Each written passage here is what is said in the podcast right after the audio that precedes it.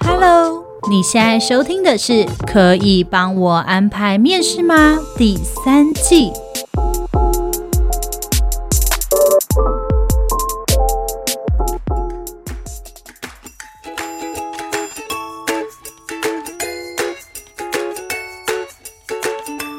收听今天的可以帮我安排面试吗？我是主持人 Lilian。今天呢，只有我一个人，难免显得有点孤单。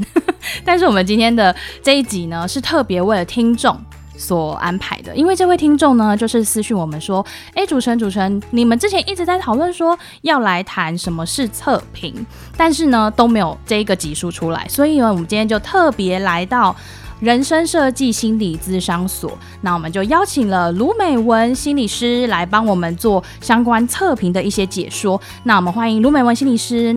Hello，大家好，我是卢美文心理师，很开心今天能来到节目上跟大家分享一些关于心理测评，还有我们在职涯上常见的一些测验方式。那我是卢美文，我是智商心理师，也是美国的职业生涯咨询师。那我大多数的工作就是在做个别的心理咨商，还有关于职场心理啊、职业生涯有关的职涯咨询。另外呢，我有一半的时间都在做授课，包含一般大众学校的授课、专业培训，以及我跟很多的企业有合作，包含像 Google、Nike，帮他们做内部的专业训练。在今天的节目里面，我也会分享过去在不同企业合作的经验。哇，心理师的声音好好听哦，可以当我们主持人了。太好了，好哦。那我们今天来讨论一下关于测评，其实有一个很大的疑问，就是测评到底跟坊间的心理测验有什么差别呢？因为对我来说，我还是一样，就是填问题嘛。那我们想问一下心理师，到底就是有什么差异？然后他可以协助到的是什么呢？OK，没问题。这个是一个非常常见的问题。例如，大家常常在 Facebook 或 IG 上面，是不是很常看到那种？你是某某电影里面的谁？例如最近很红，你是《华灯初上》里面的谁？你有没有发现呢、啊？只要哪一个剧或哪一个电影红了，就会有相对应的测验出现。那个测验到底准不准？一般来说，我们专业测评跟娱乐性的心理测验是不一样的。例如，娱乐性的心理测验，它可能是快速建构出来，或是你只要回答个三五题，就可以快速的告诉你啊，你代表什么什么人物啊，或者是什么你的二零二二可能会发生什么结果啊。嗯，这一类的测评呢，比较像是可以让我们有个开心的感觉啊，然后分享给大家，然后制造一些社群的互动。专业测评跟这些心理测验的分别在于，专业的测评它的设计还有建建构的过程是非常非常科学的，例如说他所有的题目，还有他决定要用哪些题目，都是会参考一些参考文献，还有过去做出来的研究。那题目做出来也不是说好，我决定要用这些题目来测验你，不是的，这些题目做出来还要经过预试，也就是说先找一批人来做测验，看看诶哪些题目比较有鉴别度，哪些题目没有。就算每题都有鉴别度，他还要去看诶哪些因子真的跟我们要测试的主题有关联。例如说，我们现在要测试你有没有完美主义，那他就发现说，哦，这个秩序感可能就跟完美主义没有什么关联。虽然测验可以测出你是很需要秩序的人，很需要把所有东西都排列整齐、整理干净，但这跟我们在职场上的完美主义没有太大的关联，那我们就会把它拿掉。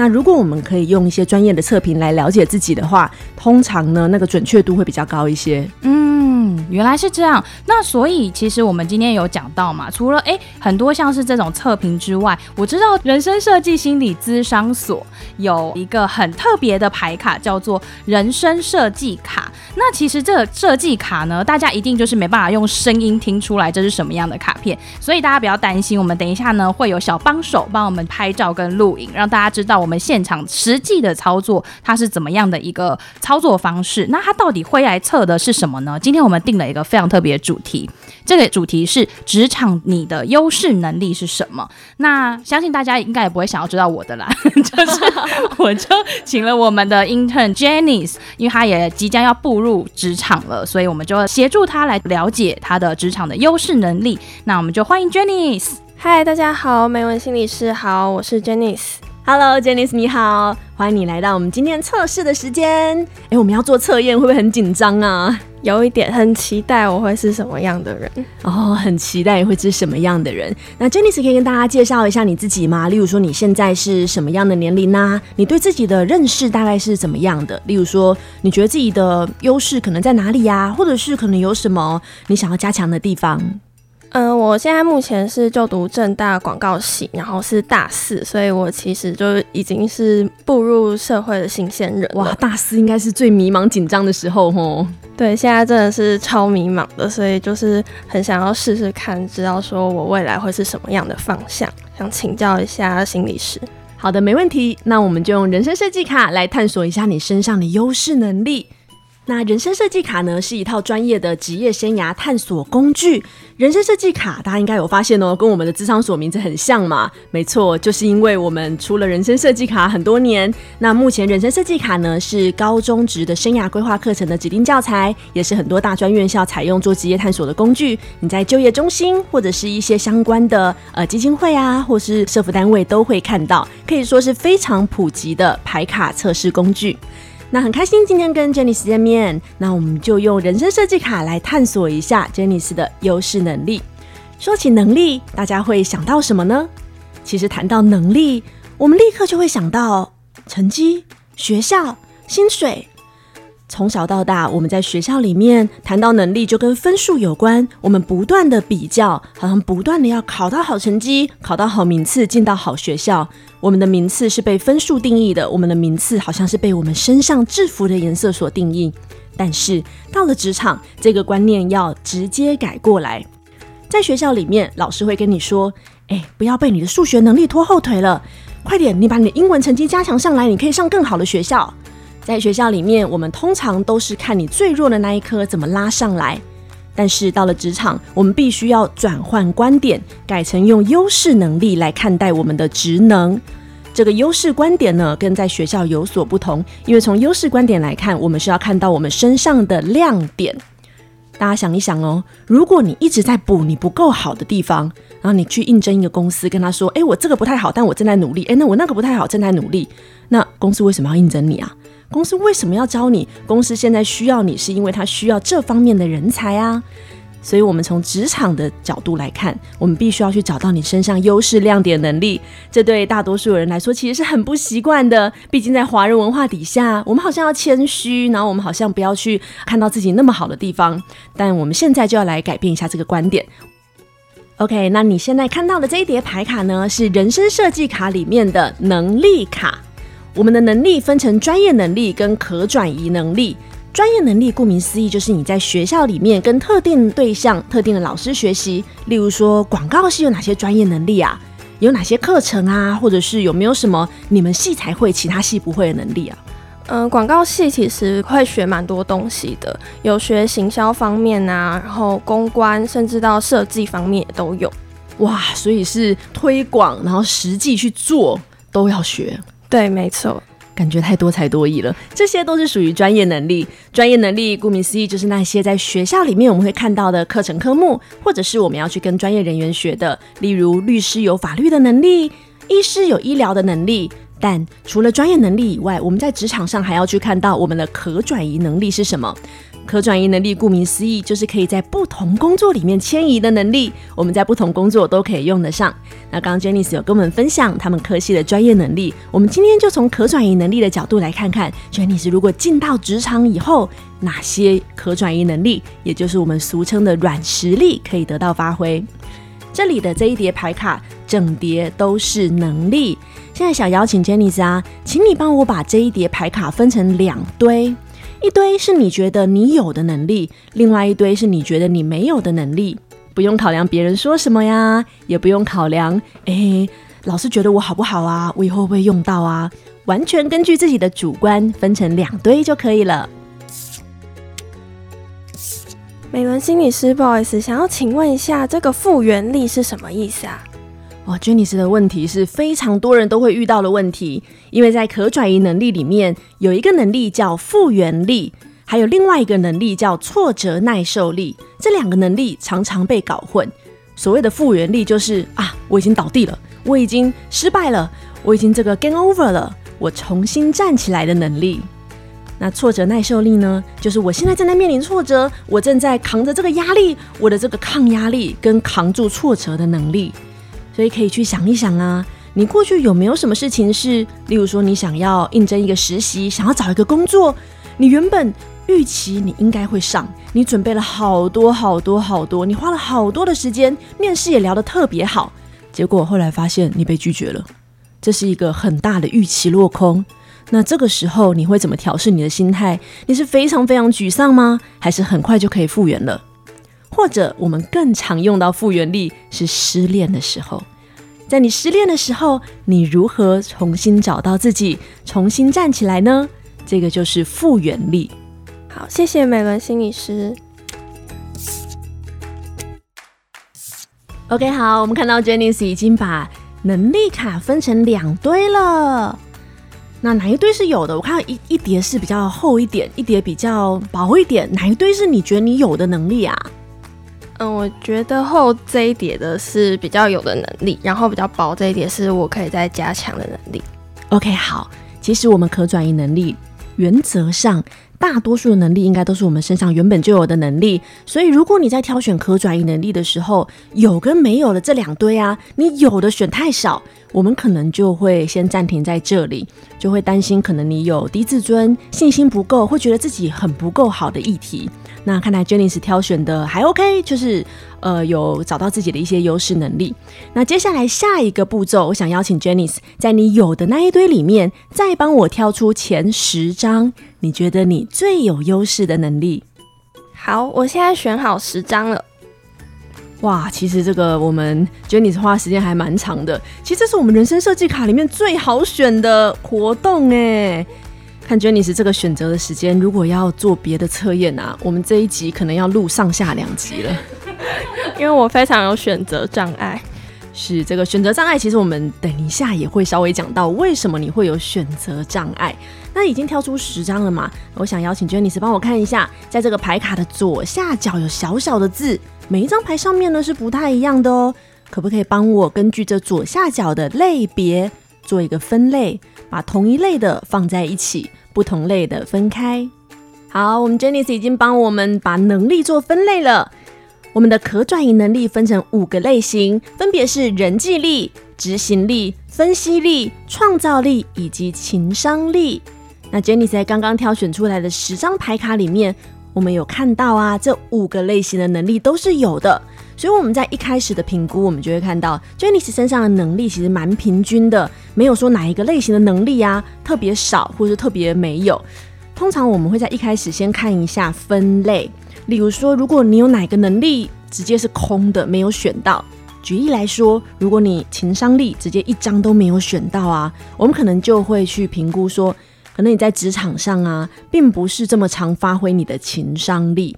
情商力顾名思义就是情绪调节的能力，可能对你来说，诶，情绪调节能力并不是一个你会注意到的事情，不是说你完全没有，只是说在你没有特别去想、特别控制的情况下，你可能不会去调整自己的情绪啊，或者是会非常非常自然而然在职场上流露你的情绪，那就要看你的公司能不能接受啦。或者是分析力，有些人分析力啊特别特别多，那有些人分析力特别少。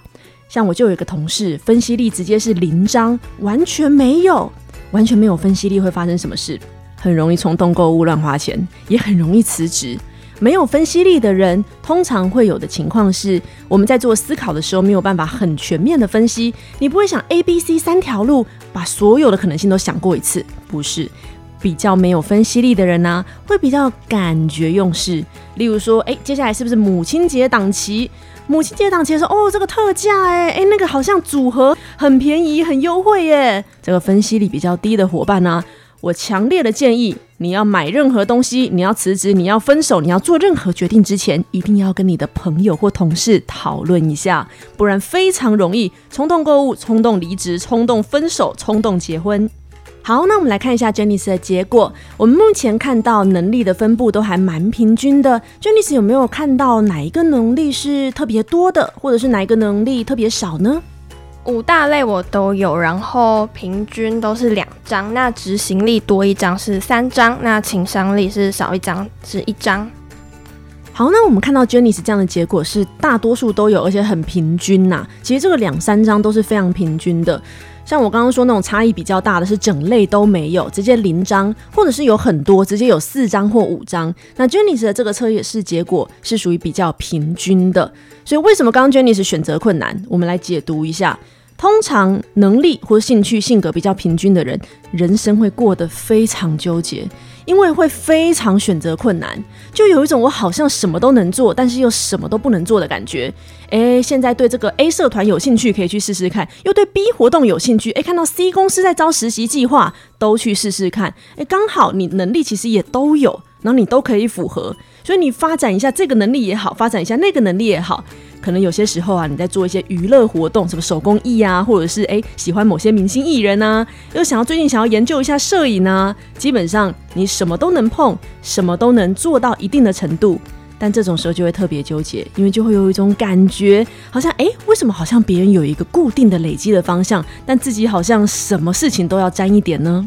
我觉得超级准，我就是完全是这种人。然后以前不管是参加社团啊，或是任何其他娱乐性质，我也都是什么都想要参与，什么都想要试试看。但是到最后，就像心理师说的，我会想说，那我到底是要去哪个方向？我会不知道。是的，这个在现代的这个社会啊，非常非常的常见。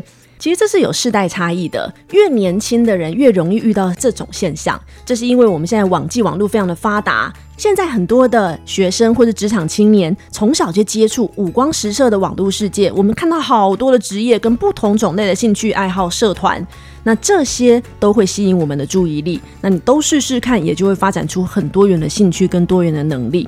那刚 Jennice 挑选出来是属于比较平均的类型，当然就会觉得诶有一些困惑。那我们可以先来看一下，比较多的是属于执行力，我们就可以看到在 Janice 身上呢，执行力是发展的比较明显的。我们就来一个一个解析。首先，我们先来看执行力，执行力比较高的人，也就是说执行力在你的身上表现是比较明显的，通常会呈现出一个比较积极，然后比较愿意去做事，而且容易把事情完成。但是执行力高的人很容易变成工作狂。或者是非常喜欢同时做太多事，就你 A 专案也想做，B 社团你也很有兴趣，然后你还要参加什么 C 志工服务，就会很想同时做，所以有时候就会把自己逼死。这个是执行力高的状况。我觉得还是觉得心理师说的真的很准，因为我就是蛮常发生这种状况，然后就搞得自己蛮累的。是，那我通常都会建议啊，到了一定的年龄之后。可能就要稍微有一些调整，因为 j e n n y 刚刚说是大四嘛，大四就是可以每天弄到三四点，然后隔天继续去上早上八点的课，没问题。但我们有没有听众朋友超过二十五或者超过三十岁啊？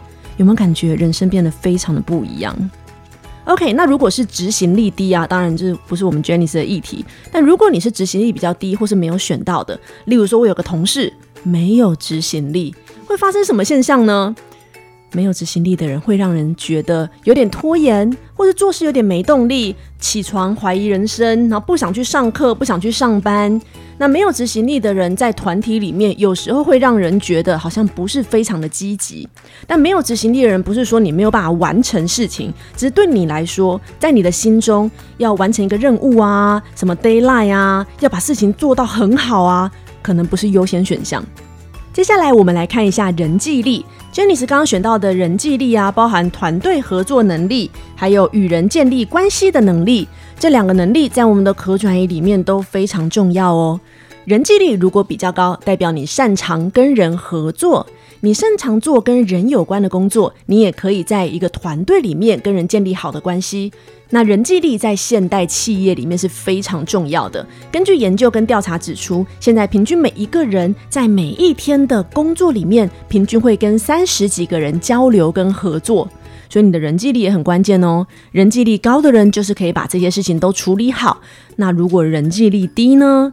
人际力低的人通常会比较针对事情。举例来说，有时候我们遇到一个，例如说客户来投诉。这时候人际力高的人就会先说：“哎，不好意思，还要麻烦你跑一趟啊！哎，还好吗？哎，你遇到什么困难啊？”那人际力比较低的人会怎么处理呢？哎，这个机器应该是什么什么问题？哎，这个应该是人工造成的吧？哦，我们不赔这种人工损害哦。他说的也没有错啊，可是顾客感觉怎么样？很不好。所以人际力高的人擅长先处理人，人际力比较低的人通常会先处理事情。如果你的公司团队里面有这种人，请你把他关在办公室，不要让他出去接触顾客服务或者去接触客户。那我们在 Jenny 身上看到，哎，他的人际力也是不错的，因为他能力也是蛮平均的嘛。对，我真的觉得，因为有做过那种自己安排的工作，然后一直要自己埋头做事，我就不太喜欢。我喜欢就是跟人家有交流，然后大家一起分工，一起完成一件事情的感觉。然后在跟人相处的时候，我也比较偏向心理师说的，我会比较顾虑到人的感受，可能会先想说，诶，那站在他的立场的话，他会怎么想，他会怎么做，我再来决定说，诶，接下来的事情我要怎么跟他分配，怎么跟他合作。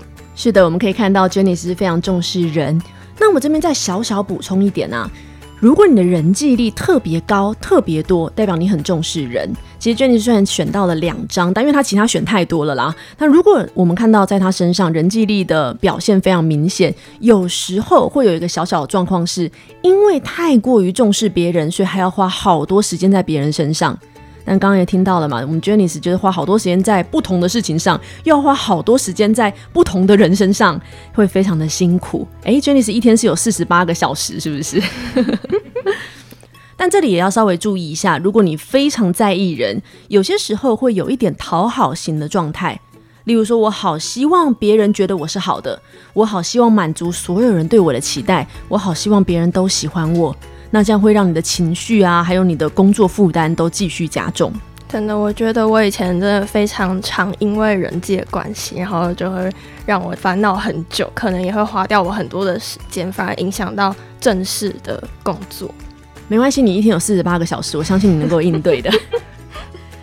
OK，那我们接下来解读一下创造力。Jenny 的创造力也是选到了两张，包含发现美的能力，还有文字、图像、艺术创作的能力。创造力呢，顾名思义就是像艺术类创造型的，但不只是实际的艺术工作，还有包含你大脑里面源源不绝的灵感跟想法。通常创造力高的人呢，你那个大脑里面的灵感啊，你是压不下来的。所以创造力高的人，我们通常都会建议不要做那种一成不变，或是每天一定要按照规则不断、不断、不断重复的工作，可能会让你有点辛苦。因为那个创造力啊，就像我们想要咳嗽或打喷嚏一样，它想出来的时候，你根本压不下去。你不可能跟你的大脑说：“哎，不好意思，灵感，你今天不要出来。”没办法。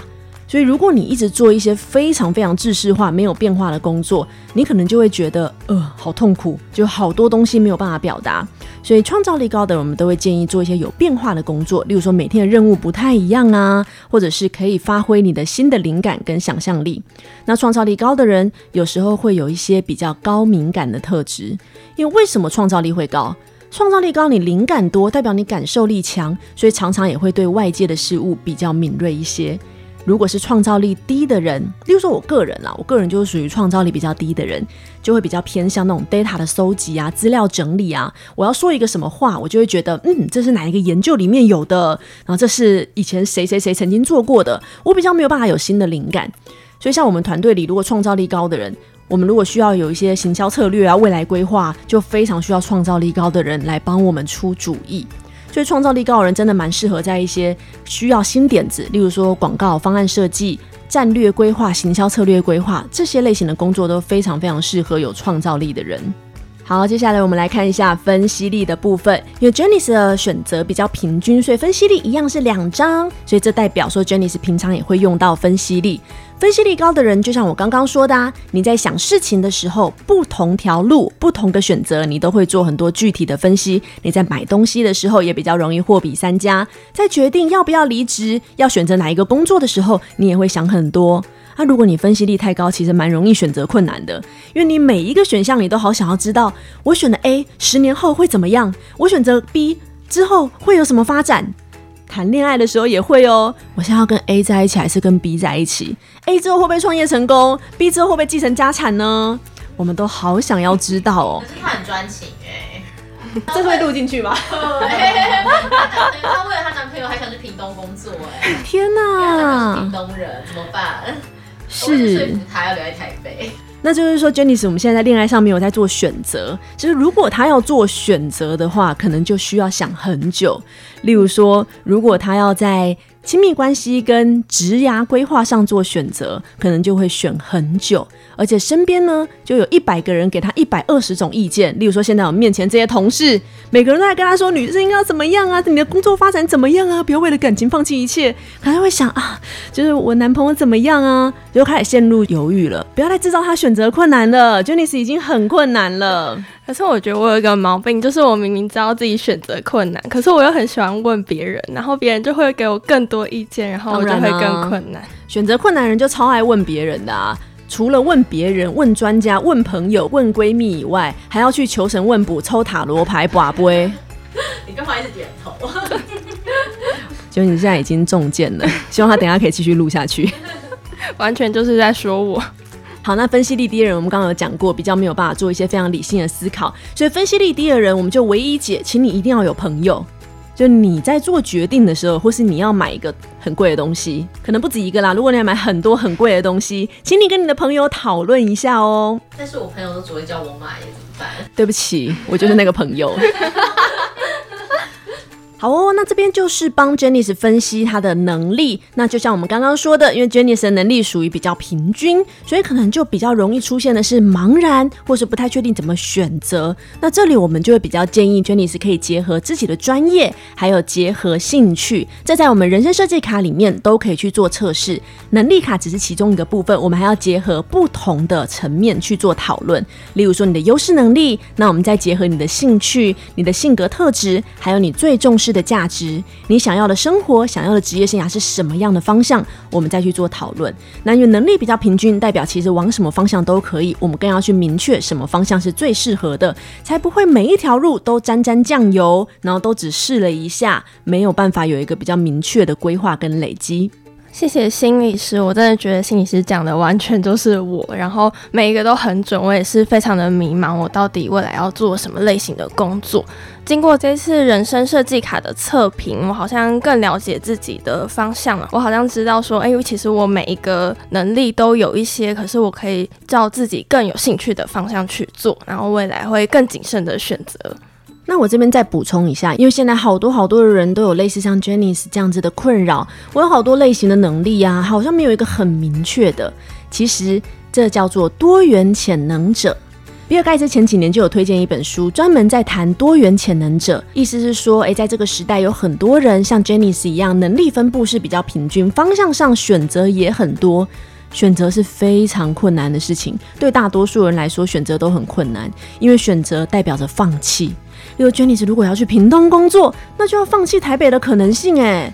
那如果留在台北怎么办？能跟男友远距离吗？放弃男友啊？哦哦，放弃男友是不是？呃，好。就大家有没有发现，Janice 不是在选他要什么，其实他是在选他能放弃什么。要放弃太困难了，选择之前你会感觉两个都有可能，好像两个都有。在你选择之后呢，好像要放弃一个，这多痛苦的事情啊！不知道听众朋友们有没有人也是多元潜能者呢？我这里给多元潜能者的一些建议是：如果你发现你的兴趣爱好比较多元，然后你的能力发展也比较多元，在你找工作的时候，最好找一些比较整合、比较跨领域的工作，而不是一个技术钻研到底，或是一件事情做到什么像匠人的程度啊，这种可能就不是很适合你。虽然你可能常常会有一些职涯焦虑，常常会感觉到为什么好像有些人有方向了，为什么有些人好像就对某一个专业特别有兴趣，你会对自己很担心。可是事实上，大家去看一些创业家，或者是一些在事业表现很杰出的领导者、中高级主管，其实他们都是多元潜能者哦，他们都会好多不同的能力。所以你帮自己的定位应该是定位在跨领域管理这样子的人才，而不是逼自己一定要去找一个方向，或是加强某一个专业。这是我们对多元潜能者的职涯建议。哦，原来是这样啊！听心理师这样子说，我也对自己越来越有自信。真的很谢谢心理师这次的建议。好，那我们就谢谢 Janice，谢谢。好哦，刚刚真的是非常精彩，谢谢心理师帮我们非常精彩的解析。因为刚刚我真的在旁边就是看到我们 intern Jenny 是点头如捣蒜，他是觉得天哪，怎么会有世界上有一个人这么懂我？天哪，你们是怎么找来这么典型跟这么常见类型的 intern 啊？是不是故意的？我们就想说来一个选择障碍，感觉是大家很常见的一个类型。错对，那其实我觉得大家一定会很好奇，说，哎，不是你整集都讲了这么多，又讲了这么久啊？我想测的话，我要。怎么办呢？好的，那我跟大家说明一下，其实职业生涯规划的测评有很多种。我们在做职涯规划的时候，通常会从三个角度做切入，包含价值、兴趣跟能力。那人生设计卡是其中一种测评，人生设计卡的建构就是用价值、兴趣跟能力三个角度去做的，所以这一套牌卡可以从三个角度去做测验，包含去找到你最重视的价值，也就是什么是你要的意义感，什么是你觉得有热情的。如果你特别茫然，常常想换工作，那可能就是价值还没有确立。价值没有确立的人最容易感到茫然，跟想换来换去了。那刚刚还有讲到兴趣，我们也会去做兴趣的测验。兴趣就是用诶你不同喜欢的东西啊，或者让你开心的事情，顺便探讨你的性格。从兴趣跟性格的角度，我们会看，诶你做什么工作会比较开心啊？做什么工作会比较顺？我相信听众朋友应该都有经验吧？做开心的事情，时间过得好快，而且好顺；做你不喜欢的事情，真的是度日如年。还有刚刚我们帮实习生 Janice 做的能力，我们从价值、兴趣、能力三个角度切入。就算听众朋友你不在现场，你也可以在网络上搜寻相关的测验，例如说价值观的测验，其实你搜寻职业价值观测验，网络上就有蛮多的。那兴趣测验更多了，不同的人力银行的网站上，或是经典的和伦 Holland 的职业兴趣测验，包含在政府单位啊、一些就业服务处啊、劳动部的网站也都有这些测验。测验真的会多到你做完选择更困难。是。那能力更不用说啦，有很多优势能力测验啊，然后或者是诶你的强项能力测验，这个我们也可以在网络上搜寻到蛮多专业的测试。所以就算你没有排卡，你也可以从价值、兴趣、能力三个角度去搜寻不同的专业测评，帮自己找到职业生涯方向。嗯，因为我觉得其实我们这一集有一个蛮大的意义，就是让很多听众朋友知道说，其实你觉得工作不适合我，也许是因为其实是你内在的个性，或者是说可能是你是什么样的高敏感人呐、啊，或者是说，哎，我其实是一个完美主义者，但是我并不知道。那其实这一个也就延续了我们下一集的题目，这是我们的上集，是就是我们下一集还是一样会邀请到我们的美文心理师来帮我们分析一下现在最常见的两种人是。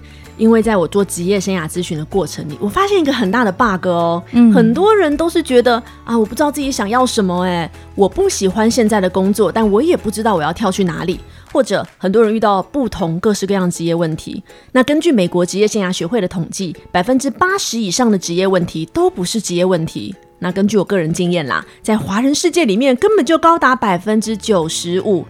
有人说他在考虑要不要转职。是转职的问题吗？就一问下去，发现原来是，嗯，现在跟另一半在不同的城市，想要搬到同个城市。那这样子的问题其实是蛮常见的。他的问题就不只是职业问题了，他的问题还包含他的伴侣关系，他跟家人之间的关系。例如说，可能两方家人对他的职涯也有一些期待，所以常常我们会涉及到这些关系上的议题。那另外还有一些议题是，可能有些人常常觉得自己在职场上。想很多，常常玻璃心炸裂，好在意别人的评价，或者总是一直努力，一直努力，没有办法放过自己，不断不断的努力，但好像永远都对自己不满意。这些认知心理的因素也常常阻碍我们的职业发展。所以在下一集我们会针对最常见的，包含像高敏感，你常常想很多啊，常常被认为说，哎，你为什么要想这么多啊？或者是一些完美主义，你对自己标准好高，同时又常常觉得自己很不好。那针对这样子的情况去做一些解读。嗯，那其实我们刚刚有讲到说，哎，其实我们刚刚的人生设计卡，在这个过程当中，大家一定会觉得说啊，我只听声音，我要从哪里可以知道人生设计卡到底长什么样子？大家就是不要担心，因为我们刚刚 Janice 在做所有牌卡的测验的时候，其实我们都有呃拍照跟录影，大家就是一定要锁定我们的粉丝专业 IG，然后呢，我们就会有预告的影片播出。那也欢迎大家，如果说我们有什么样职涯上的议题。我们可以呃联系心理师吗？或者说我们可以呃联系人生设计心理咨商所吗？是的，那如果大家还有其他的疑问，或者想更多了解关于人生设计卡的资讯，可以在 Facebook 搜寻卢美文心理师。就是我的名字啦，可以关注我的粉丝专业，用私讯跟我沟通，或者是呢，可以搜寻人生设计心理咨商所的粉丝专业，也可以用私讯预约职涯咨询的服务。嗯，那今天我们节目就到这边喽，我们下一集呢，一样会带来更精彩的节目，大家一定要继续锁定我们哦。那我们就下周见，拜拜，拜拜，下周见。